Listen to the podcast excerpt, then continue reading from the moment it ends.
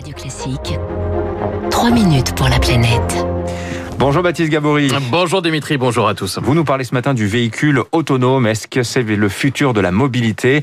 Alors pas d'un point de vue de la transition écologique, en tout cas c'est la conclusion d'un rapport publié hier par le think tank La Fabrique écologique. Derrière les discours verts, Baptiste, hein, se cache en réalité, selon les auteurs, des conséquences écologiques potentiellement catastrophiques. Les auteurs du rapport ont étudié trois scénarios. Celui d'une mobilité individuelle, donc avec un usage privé de la voiture autonome. Celui d'une mobilité à la demande avec des taxis autonomes par exemple et celui d'une mobilité collective avec des transports en commun autonomes.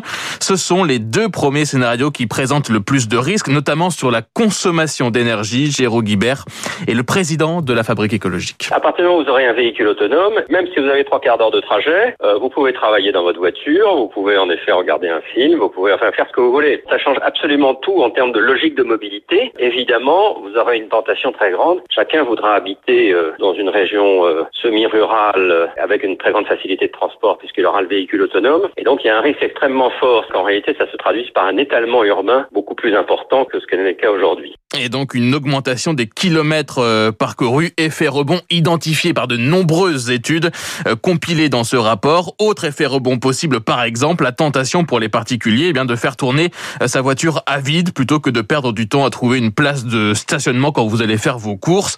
Dans certaines études hein, identifiées dans ce rapport, la consommation énergétique du parc automobile pourrait ainsi tripler, sans compter l'impact numérique de ces nouveaux véhicules. Un véhicule autonome demande des flux de données considérables, puisqu'il faut que les données s'échangent entre le véhicule et, et, les capteurs qui sont autour et qui permettent au véhicule de se mouvoir dans de bonnes conditions. Et ça, ça demande euh, des flux d'énergie euh, tout à fait importants. Alors, dans certaines hypothèses, hein, l'empreinte des véhicules autonomes est beaucoup plus réduite. La consommation énergétique du secteur pourrait même baisser à condition de réserver les voitures autonomes à certains usages, les transports collectifs, la mobilité à la demande dans une moindre mesure ou la mobilité dans les territoires ruraux. Nicolas Meillan, expert du secteur des transports, conseiller pour France Stratégie, il n'a pas participé à cette étude. Le degré après de pertinence de la voiture autonome, c'est en fait c'est pour les gens qui n'ont plus accès à la mobilité. C'est plutôt des gens qui habitent en milieu euh, rural, périurbain rural, où il n'y a pas de transport en commun. Euh, et donc là, la voiture autonome pourrait être pertinent parce que comme c'est dans des lieux peu denses, ben on peut pas mettre de ligne de bus, c'est pas rentable. Si on prend un taxi, ça coûte trop cher. Et donc le seul intérêt de la voiture autonome, qui est son principal défaut aussi, c'est qu'on divise le coût du transport par trois. Le véhicule autonome pourrait aussi permettre de maintenir des lignes de transport dans des zones peu denses. Les auteurs du rapport de la fabrique écologique regrettent ainsi